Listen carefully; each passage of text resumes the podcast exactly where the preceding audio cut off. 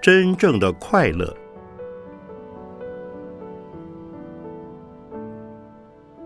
圣严法师著。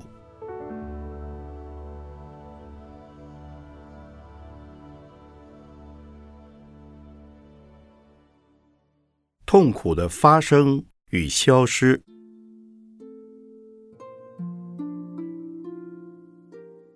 只要谈到佛教教理，多数人第一个想到的就是苦。佛教说众生皆苦，释迦牟尼佛也是因为充分感受到人生充满了生老病死等苦，才希望能够借由修行得到解脱。佛陀开悟之后，首度阐述的佛法基本真理。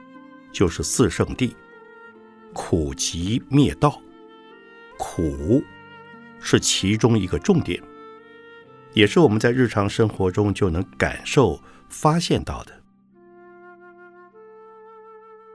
苦从何而来？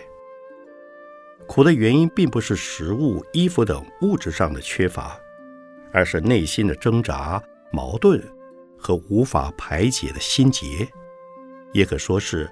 内心的苦闷，我们所感受到的一切痛苦，其实都是我们自作自受、自己制造出来的。在生活当中，由于我们的愚痴，不明白因果的道理，才会造成心理、语言、身体等方面种种不当的行为。这些不当的行为进一步。又为自己制造受苦的原因，并且不断的造成因果循环，就像捡石头砸自己的脚一样。这些痛苦形成的现象，就叫做集。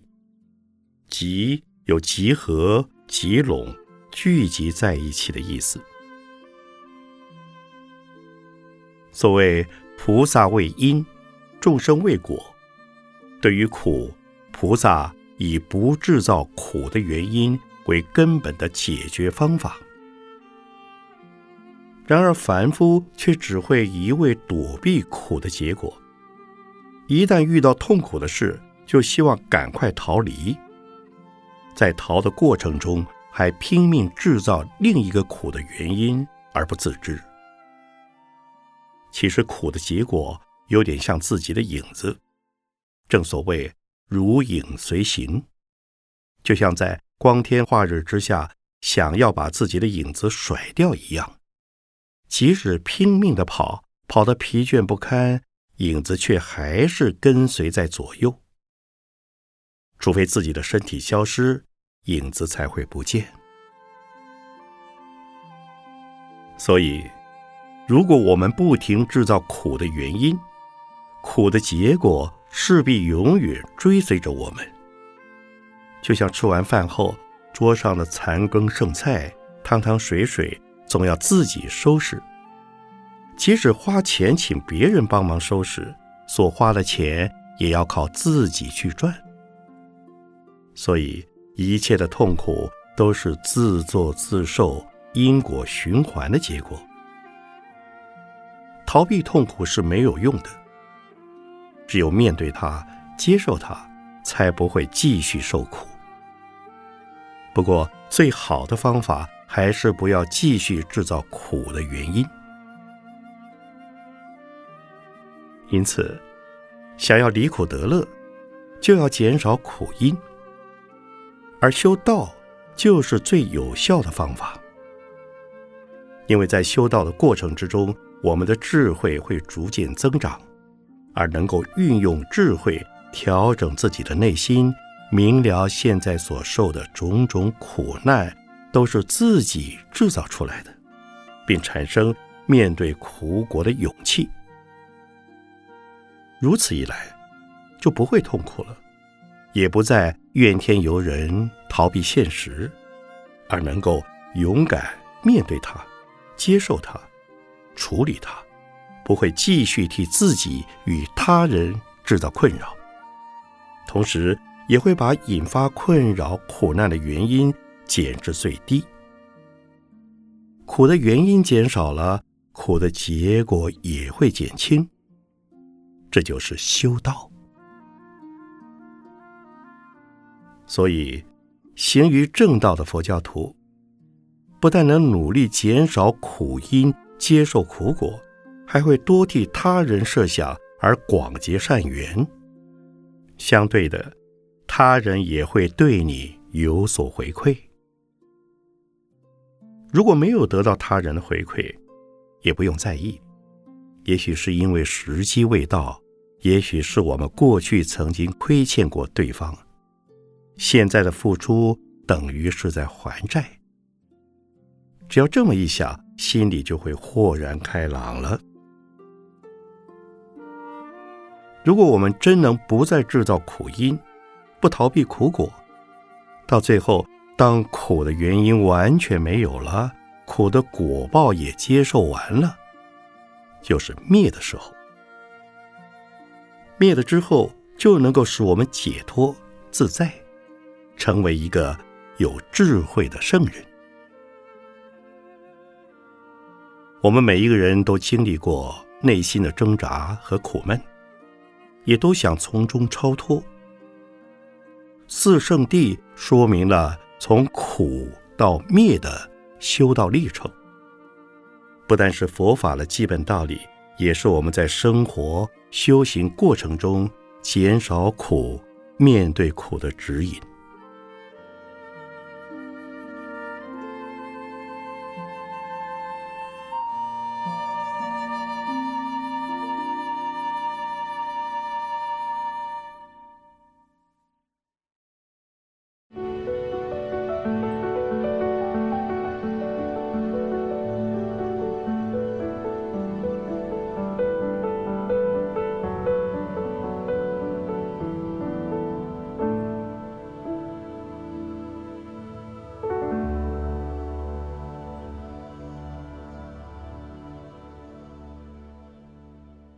一点也不苦。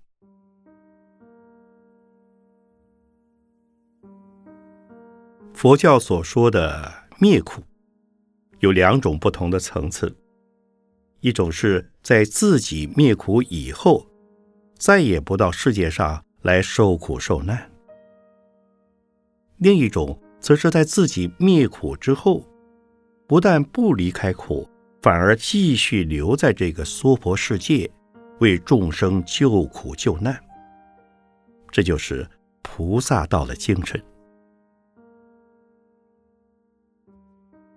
其实，只要我们内心的观念能够转变，苦就不会存在。但因为我们有身体，即使观念上已经很清楚什么是苦，在某些状况下，也会因为突然的不舒服。而产生一些情绪，心生后悔，再度感觉到痛苦，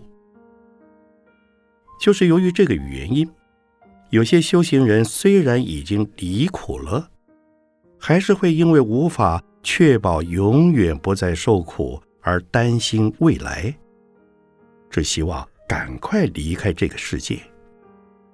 一旦离开，也不愿再回到人世间来。但对真正的菩萨而言，没有一个地方是苦的，也没有一个地方不是苦的。他深知世人感到痛苦的原因，是因为不够深入苦。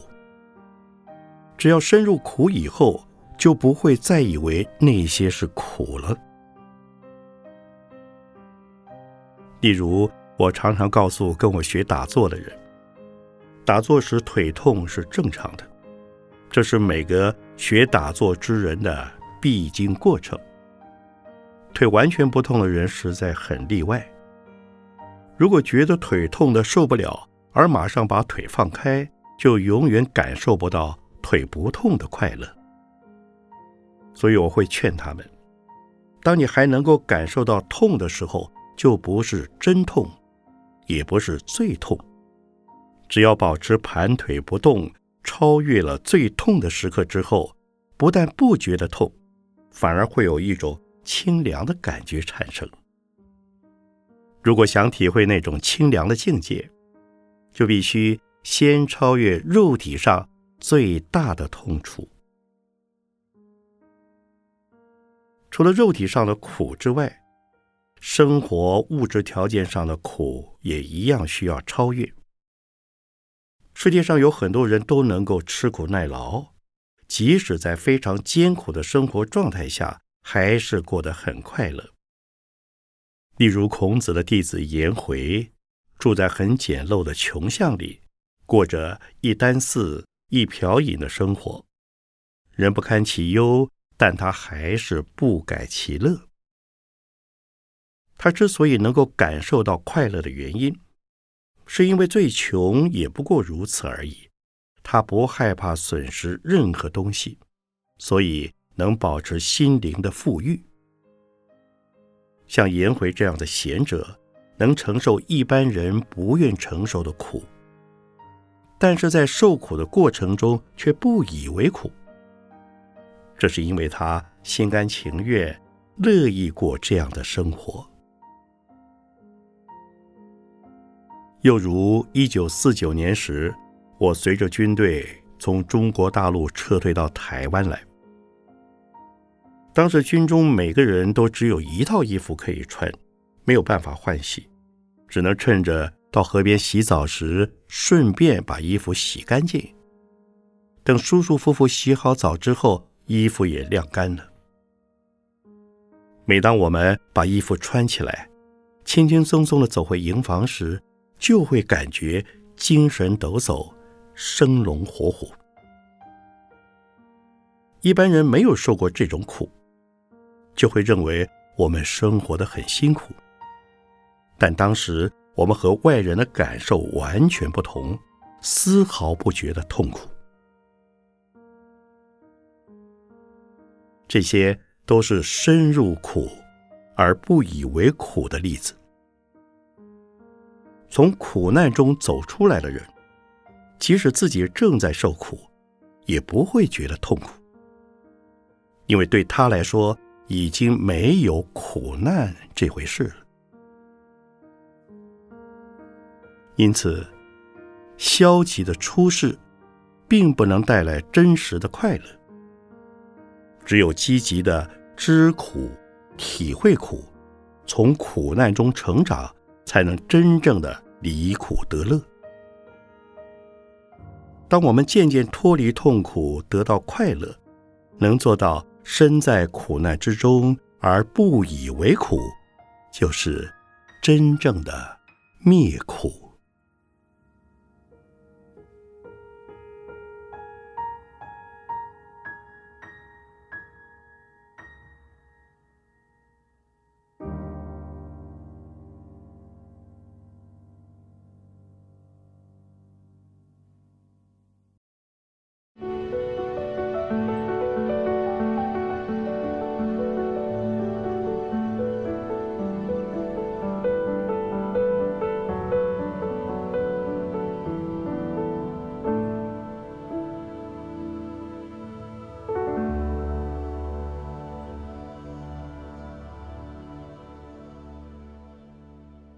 知苦，体验苦，不以为苦。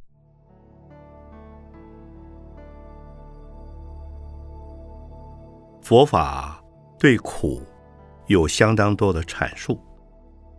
他将人生分为生、老、病、死等四苦，再加上爱别离、求不得、怨憎会、五蕴炽盛等，就形成了八苦。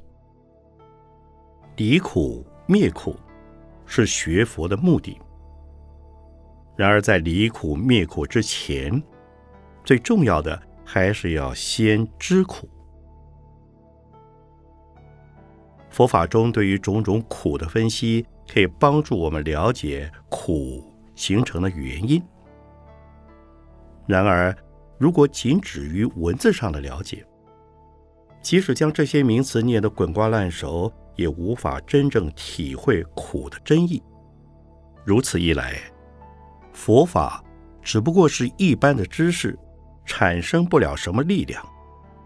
遇到讨厌的事情还是会嗔恨，遇到喜欢的事情还是会贪爱，照样还是在贪嗔痴慢疑种种烦恼心中打转。对苦的本质仍然一无所知，是不可能远离痛苦的。人生的各种经验都要亲身体会过，才能变得深刻。虽然许多人一听闻佛法，很快就能够理解人生是苦的，并能运用修行的方法来做一些离苦的功夫。但是，大部分的人还是必须在遭遇过非常重大的灾难之后，对于人生的苦才真正有所体会。例如，遇上飞机失事，机上所有的人都身亡，只剩下自己一个人存活；或是生了重病，濒临死亡边缘，本来医生宣判毫无复原的希望。结果却大病不死，诸如此类九死一生的经验，体验过生命即将消亡的震撼，使他们对于死亡的态度以及看待生命、运用生命的观念和一般人完全不同。这是因为他们好像已经死过一次，现在的生命就像是捡来的一样，就会更加珍惜。任何的苦难对他们而言都已不是问题，不会像一般人患得患失，遇到一点小问题就放不下，感到非常痛苦。另外一些人是因为最亲爱的人突然死亡了，因而发现人的生命非常脆弱、短暂，所以他会很珍惜这份情感。也会试着用一切可能的方式来纪念这位亲爱的人，也许是发愿做义工为社会奉献，也许是把所有财产捐献给更需要的人，因为他经过此一遭遇，对于苦有着很强烈的感受，知道人所拥有的一切，即使是生命本身，都是短暂的。更何况是身外之物呢？所以从此以后，任何苦难都再也威胁不了他，也不再觉得痛苦了。由此可知，菩萨必定是在受苦受难之中产生的，因为他是过来人，再大的苦难他都受过了。所以，当他身处苦难之中时，一般人都觉得受不了，但是他仍不以为意，不觉得痛苦或困难。而且，他是为了救度苦难的众生才到苦难中来，所以并不觉得自己是在受苦。像这样的人，都有着伟大的人格情操。可见。如果我们想要知苦、体验苦，从苦难之中了解苦难根本不存在，或者是接受苦而不以为苦，都必须要有相当的人生历练。这并不是人人都做得到的。身为一个修行佛法的人，如果想要离苦灭苦，也相当不容易，一定要透过不间断的修行。才能跨越层层身心的障碍，从而超越所有的苦难。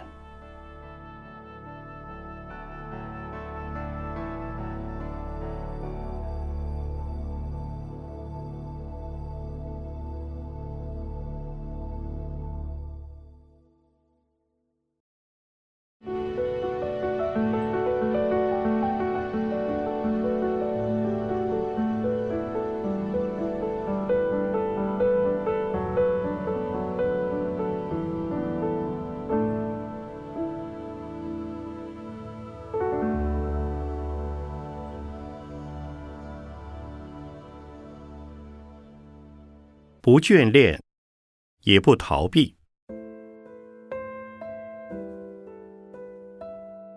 佛法虽然谈到人生有种种苦但这并不代表修行佛法的人一定要远离世间或消极的逃避现实才能够离苦得乐。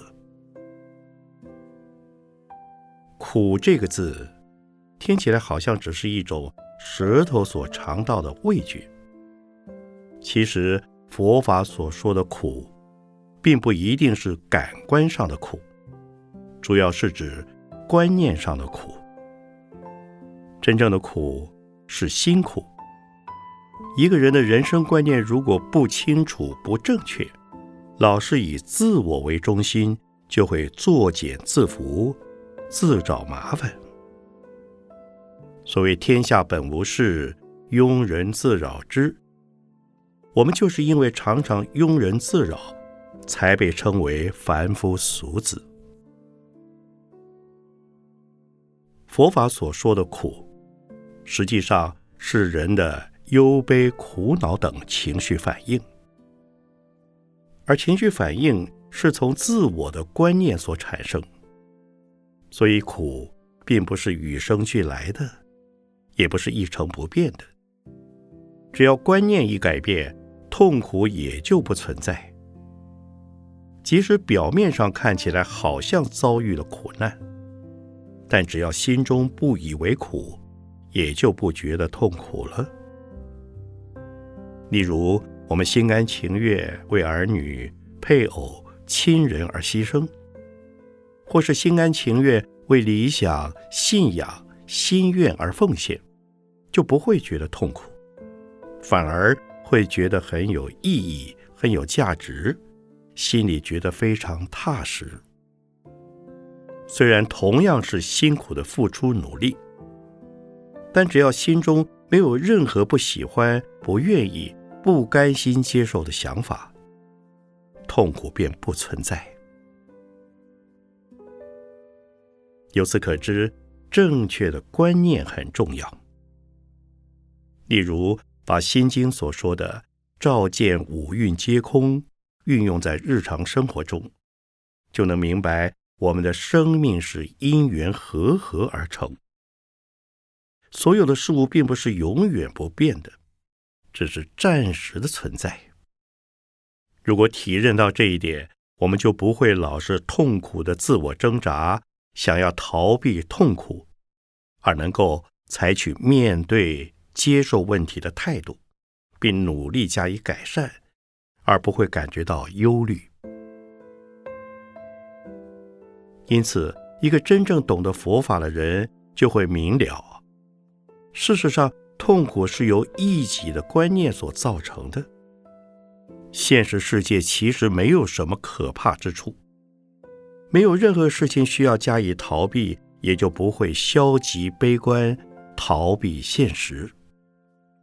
从经典以及历史记载中，我们可以明确的知道，释迦牟尼佛成佛以后。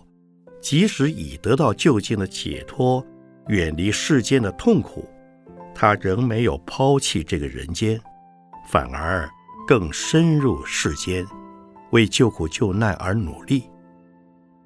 所以，如果认为现实世界很可怕，而有消极悲观、逃避现实的观念，就不能算是真正的修行。然而，佛法所说的入世，并不一定等于一般人所认为的入世。佛法中有入世、出世和炼世三种名称。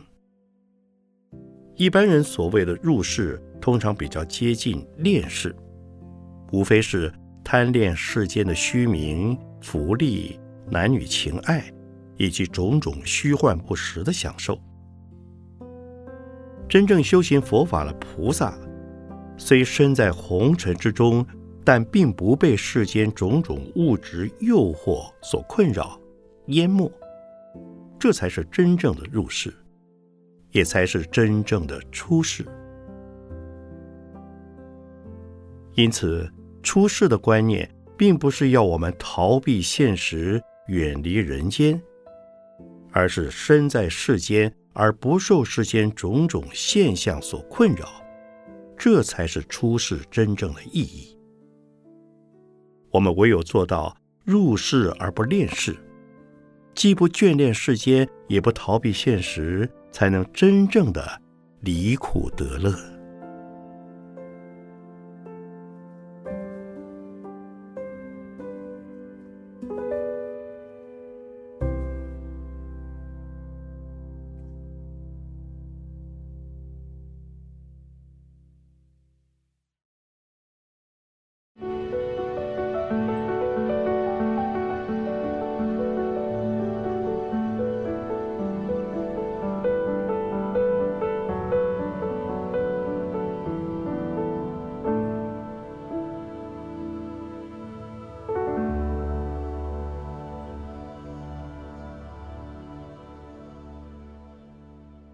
好好善用臭皮囊。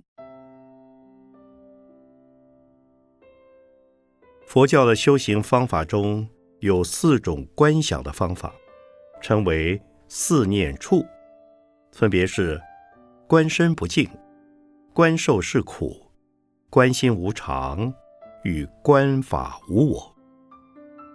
这些基本的观想方法，都可以帮助我们脱离自我的执着。冲破自我的限制，因此是佛教众多修行方法中最基本的。所谓观身不净，如果要深入解释，那是非常专门深奥的。如果从比较通俗的观点来说明，观身不净，就是观想自己的身体不清净。一般我们都会认为自己的身体是可爱、干净，是很重要的。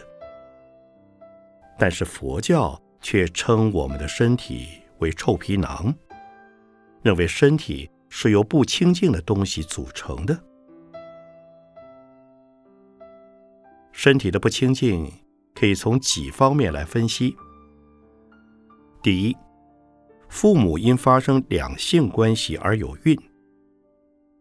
从佛教修行的观点来看，淫欲心是不清净的，所以我们的血肉之躯在受胎时就已经不清净了。第二，母亲怀胎时，胎儿在母亲的肚子里和内脏在一起，由母亲的血液输送营养，而人体器官本身并不是很清净的物质。第三。胎儿一出生以后，身体就不干净，一定要洗一洗。脐带本身也是不清净的，所以也要剪掉。第四，成长过程中，即使所有的饮食都是美好的，到最后形成的排泄物却都是臭的、不清净的。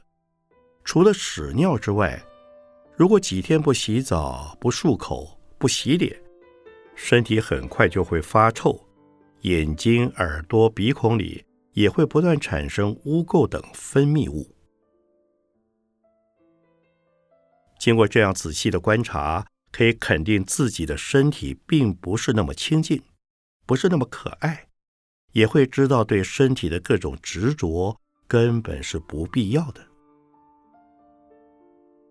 可是，如果一直用观身不净的观念和方法，也可能会带来负面的消极作用，因为深刻感觉到自己的身体是这么差劲、不干净，久而久之就会厌恶自己的身体，最后甚至会活不下去，而导致自杀的结果。释迦牟尼佛时代曾经有一批修行人，就是因为听说了观身不净的法门，于是。努力用方法观想，在缺乏正确引导的情况下，发现自己的身体真的是不清净，很讨厌。到最后，越观想，越觉得身体是可怕的。无奈的是，人活着又不可能离开自己的身体，所以干脆走上自杀一途。这就是这个方法负面的效果。正确的佛法观点是虽然认为身体是虚假的不清净的但还是要借着它来好好生活来行善修福培养慈悲心开发智慧。如果没有了这个身体这些成长与进步根本就没有凭借。所以，虽然我们知道身体是不清净的，只要不过度保护身体、顾影自怜，或是花太多时间去装扮自己就可以了。此外，还要好好爱护这个身体，维持健康，这样才能好好运用自己的身体，让它发挥最大功用。因此。观身不净，并不是一个可怕的观念。相反的，如果能发挥它正面积极的作用，不但能让我们不过于执着身体，不把身体看得太重要，还能勇于运用它去做更多有意义的事。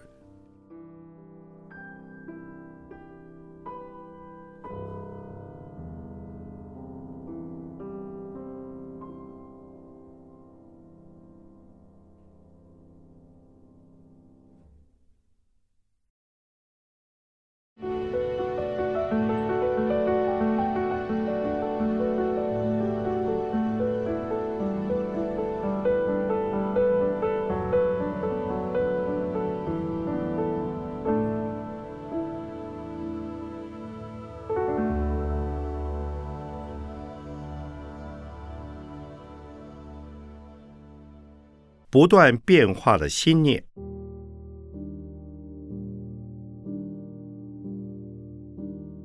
我们的身体经常在不断的变化。其实我们的念头也一样，一个念头接着一个念头，川流不息，变迁不已。所以佛教的基本观想方法，四念处中的观心无常，目的。就是要让我们明白，心念在刹那之间生灭不已，是虚幻的。一般人的心是烦恼心、妄想心，心念经常在浮光掠影、捕风捉影的情形下变动不已，所以并不真实，只是暂时而非永恒的存在。我在美国遇到了一些西方人，常常会改变主意。如果问他昨天不是答应了，今天为什么反悔了呢？他就会回答：“I change my mind。”翻译成中文的意思是：“我改变主意了。”其实，“mind” 在英文里就是“心”的意思，所以也可以说成“我改变了我的心”。这就是无常的心，因为它是可以改变的。昨天想的跟今天不一样，刚才想的和现在不一样。自己的观念可以互相冲突违背，向着不同的两个方向走。这就证明我们的心是无常的。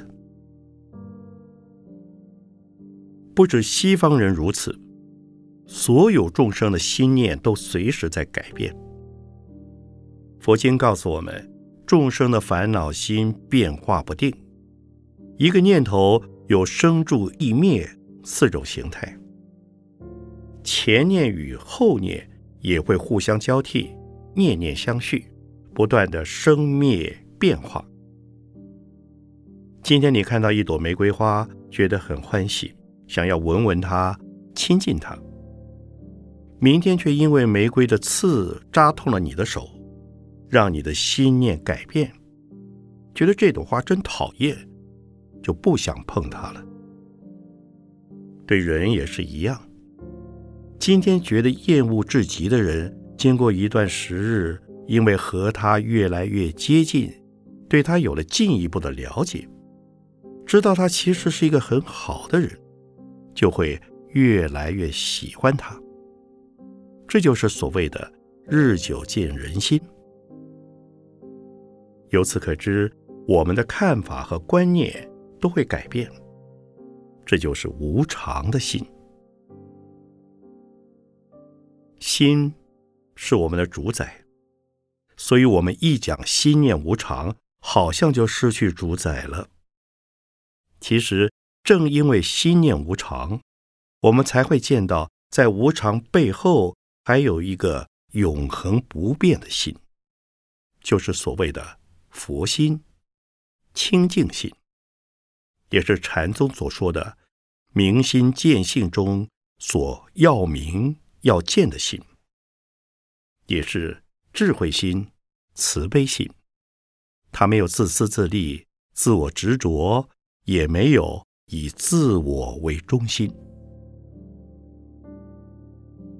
清净的心也是不变的心。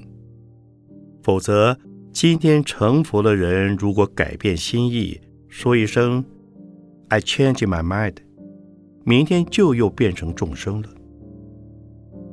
一个已经解脱的人，完成了清净的智慧心以后，就再也不会三心二意了。因此，《涅盘经》指出，无我、常住不变的心，就是佛心。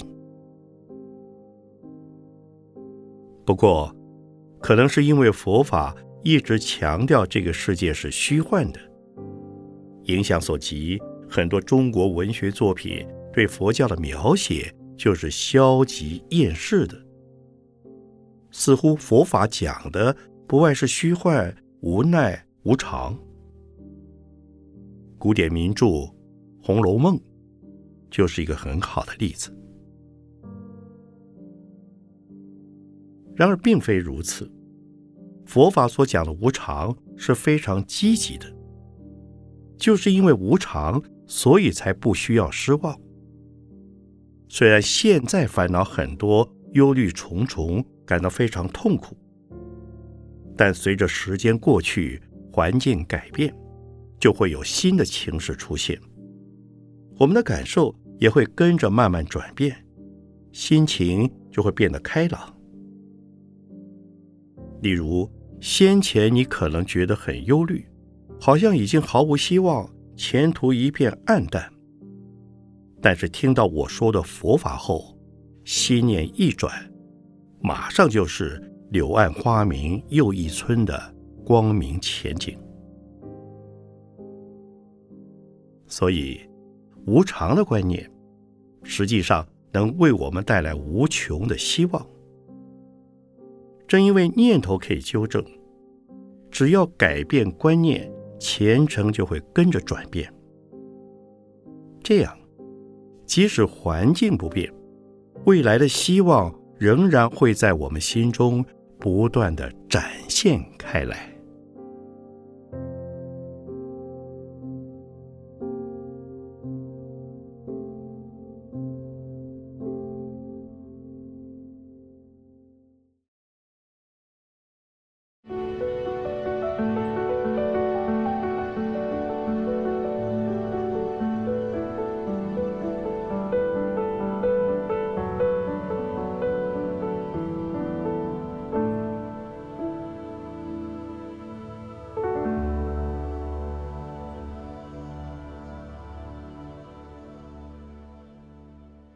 远离苦的感受。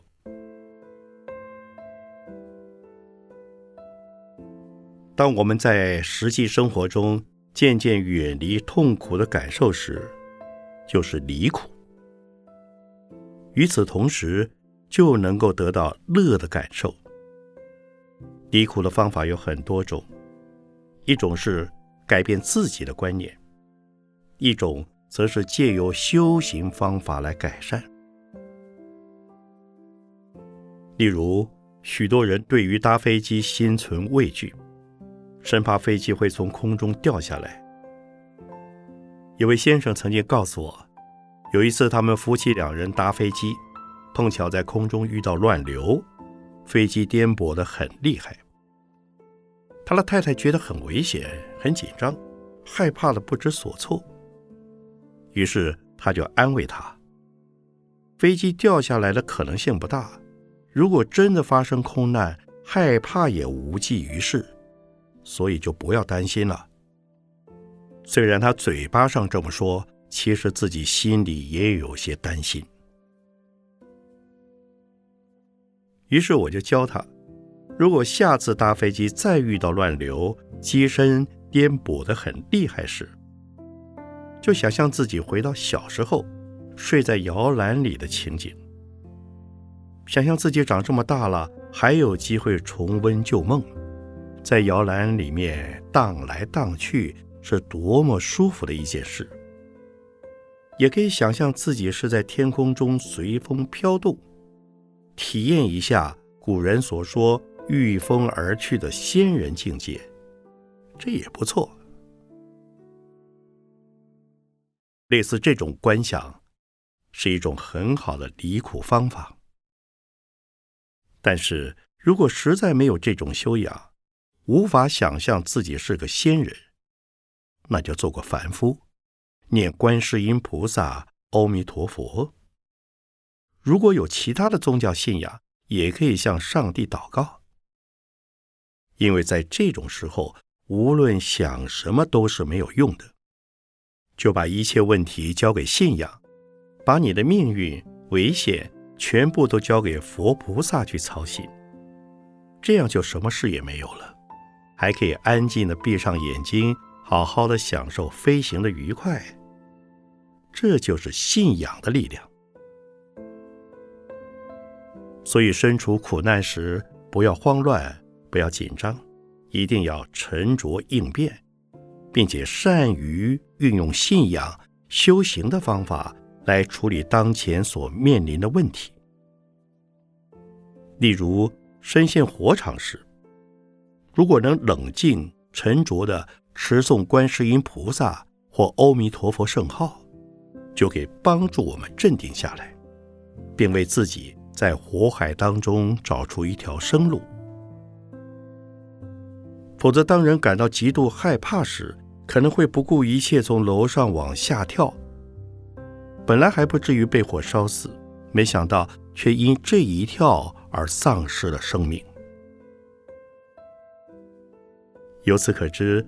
善于运用种种修行和信仰的方法来面对苦难，虽然尚未达到彻底灭苦的程度，但也能让我们体会离苦得乐的滋味，并且加强以实践佛法而离苦得乐的信心。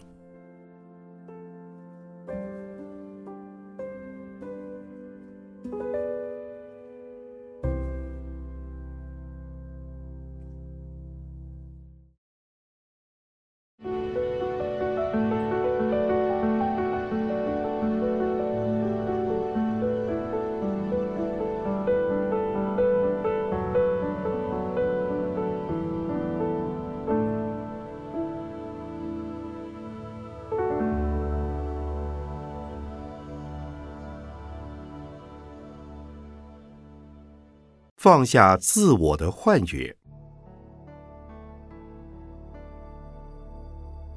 一般人认为，活着的时候，自己的生命就是我；死亡以后，虽然身体消失了，但是灵魂还在，就转而把灵魂当成我。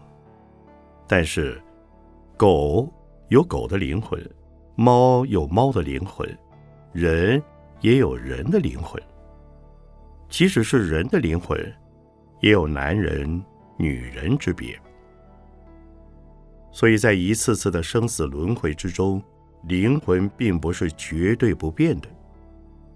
只要灵魂一变化，我也就会跟着变化。因此，佛法虽肯定身体、灵魂的存在，但它们都不是固定不变的。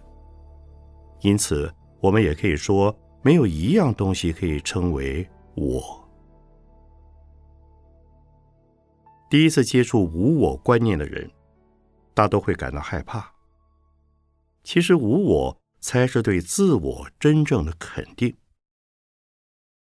让我们仔细想想，我究竟是什么？是心？是身？还是身心之外所拥有的事物？所谓的思想、财产、名誉、价值判断等，就是我吗？或者只是我的罢了？举一个最简单的例子，我的名字叫做圣严，但是在台湾就有五个名叫圣严的出家人。所以将来如果有人提到圣严法师，究竟指的是谁？还有。我曾经在大英历史博物馆看到敦煌出土的古代经卷，里面就有一位唐朝的法师与我同名。巧合的是，这位法师也姓张，和我俗家的姓一样，也叫做张圣言。由此可见，历史上同名同姓的人很多。我的名字，并不就是我。同理可知，我的身体不是我，我的名誉不是我，其他与我有关的一切也都不是我。因此，现在一般人所讲的我，都是虚幻的我，并不是真实的。但是，一般人还是很怕无我的观念，因为一讲到无我，就觉得自己的价值、立场、目标。方向似乎都消失了。曾经有一位美国教授跟着我打禅期，在打坐状况非常好的时候，却要求回家。我问他：“你为什么不做了呢？”他回答：“我越做越好，觉得这个世界越来越空虚，不重要。但是这样不行，我还有一个太太，我怕我一开悟。”进入无我的境界，就可能不要太太了。我可以不要太太，但是太太不能没有我，所以我想回家了。他表示，基于慈悲的心理，他要回家帮助太太，所以他不想打坐开悟了。于是我告诉他：“你好愚痴啊！成了佛、开了悟的人。”虽然没有自私自利的我，却有大慈大悲、大智大勇，也就是把小我扩大成无限广大的我。不仅可以帮助自己的太太，还能救度更多众生。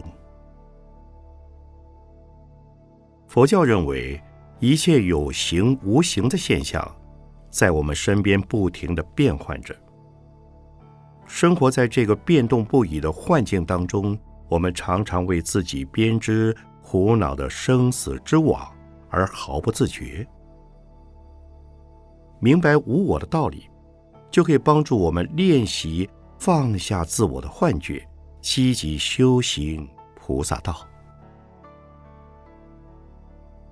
虽然众生看佛是有我的，例如在《金刚经》中，释迦牟尼佛。就常以我自称，但是在其他佛经里，如来也常说我是佛，我在说法，我在度众生。这些都是假名我，是为了让众生了解佛所说的法，才必须有个指称的对象。事实上，佛的我就是无我，拿掉凡夫的自我。只剩下佛的无我，才是究竟的我，也才能在这个世界上发挥绝对正面的影响力。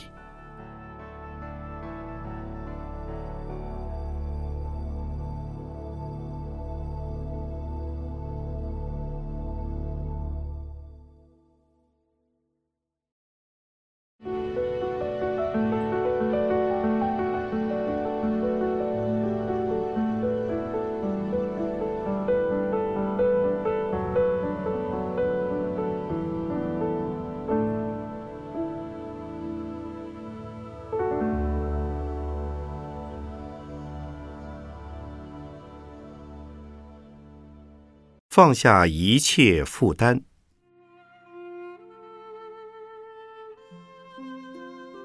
以佛的智慧来看世间，无论是我们的生命，或是外在的环境，包括心理、精神、物质、自然等一切现象，全都是因缘所生。而缘起缘灭之间，并没有一个永恒不变的自性，所以一切都是空的。这就是佛法所说的“缘起性空”法则。有生必有灭，生灭的过程就是不断的变化，其中并没有一定不变的元素，到最后彻底瓦解时，就变成了空。实际上不用等到坏灭，在变化的过程中，当下就可以看到空的事实。例如，某样东西虽然现在很漂亮，但它不断在变化。美丽不断的消失，并不可能永远保持漂亮的外观。从这个不断变化的过程来着眼，它的本质就是空的。因此，空并不是指所有的现象都不存在，而是从不断消长的变化中体现它的空性。这也是色即是空的意思。例如，在美国东部，一到秋天，随处可见一整片黄色、红色的叶子，仿佛油画般美丽。然而，一幅油画完成以后，大概能够保存几十年、几百年不变。可是，真实的景色经过一两个星期就全部改变了。花朵也是一样，原本是红色的花。当它枯萎之后，就会变黄、变黑，最后灰飞烟灭。这样的过程显现，这朵花也没有不变的自信，而是随着因缘而产生各种不同的变化。由此可见，所有鲜艳美丽的花草都会逐渐失去它的色泽，直到最后完全干枯，化为泥土。并不能永远都维持美丽，所以他们并没有永恒不变的自信。人类也是一样，或许有人会以为我们这一辈子是男性，就永远都是男性；这辈子是女性，就永远都是女性。但其实这并不是永恒不变的。如果把时空范围扩大来看，人死了以后，下辈子是男或女是说不定的。又例如，小孩虽然年纪小，但小并不是他的自信。当他随着时间渐渐长大成人之后，就不再是小孩子了。因此，人并没有不变的性质。我们的身体以及所处的环境都是由五蕴。色、受、想、行、识所构成，其中连我们生命的主体是，也是没有自信的。如果我们能够时时刻刻以这种角度观点来看世间，这个世间就没有什么非追求不可的东西，也不会有什么事情是值得我们讨厌、烦恼和放不下的。因为因缘一直在改变，一切都是暂时的现象。当好的状况出现时，要知道它会渐渐失去，所以不需要太兴奋。从另一方面来说，好的现象可以使它变得更好，坏的现象也可能使它好转。即使再坏的状况发生，最后也不过是一无所有。但是，一切本来就是空的，所以并不要紧。当我们以无常的观念为着力点，就会看到万物的自性都是空的，并没有任何真实不变的东西。因此，佛教说五蕴皆空。既然五蕴皆空，万事万物都是因缘所生，而因缘所生的东西。又是没有自信的，如此一来，还有什么苦可言呢？明白了缘起性空的智慧，我们就能够接受苦而远离苦，而离苦本身就是乐。这种快乐并不是吃饱喝足、接受感官刺激或麻醉后所感觉到的快乐，而是让我们放下一切负担，并且从这些刺激中得到解脱的快乐。我们称之为极灭乐。极灭乐是灭苦以后真正的快乐。在这种情形下。并没有相对的苦与乐，而是超越了苦与乐以后的境界。这是智慧与精神层面的快乐，也是一种清澈的快乐。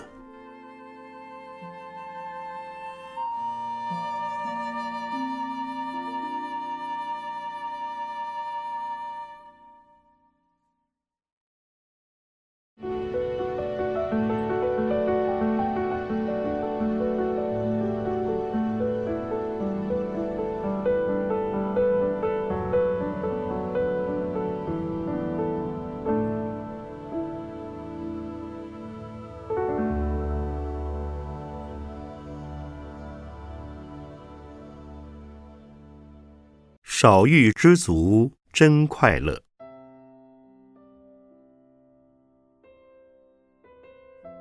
在我们的生活中，经常有很多快乐的感受。例如，功成名就时，别人对我们的称赞；或是当生活安定，看着孩子一天天长大成人时，也会觉得很满足、很幸福。无论在家庭、事业，或社会环境上，我们都会有许多快乐的想法或感受。生活中这些快乐的感受的确不容否认，但如果仔细深究，却不难发现，我们的生命其实是苦乐交错的，而且苦多乐少。时常我们所感受到的快乐。其实是忍受痛苦后的结果，而快乐本身最后也会变成痛苦的原因。所以，从佛法的观点来看，乐是苦的开始，通常也是苦的结果。例如，辛辛苦苦工作赚钱，努力了好长一段日子之后，再拿赚到的钱去吃喝玩乐。虽然享受到欢乐，时间却很短暂。而且，如果过度的享乐，就像自己没有钱而向别人借钱一样，欠了债就要还债，这就是一种苦。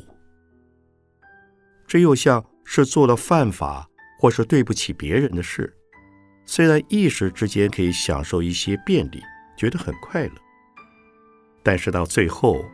却要连本带利偿还，这时候就苦不堪言了。佛法认为，这个世界本来就是一个充满苦的环境，乐和苦是一体的。人间的欢乐仅是片段、偶尔、短暂的存在，而苦却如影随形，所以。当在这个苦的世界之中有一点乐的感受时，千万不要以为这就是永久的、可靠的。佛法进一步认为，既然这个世界本来就是苦的，所以不妨多体认苦，勇于受苦，这样反而苦的比较少。如果只是享乐、享福，福享尽了之后，受的苦会更多，所以佛教有一种修行方法，就是观受是苦。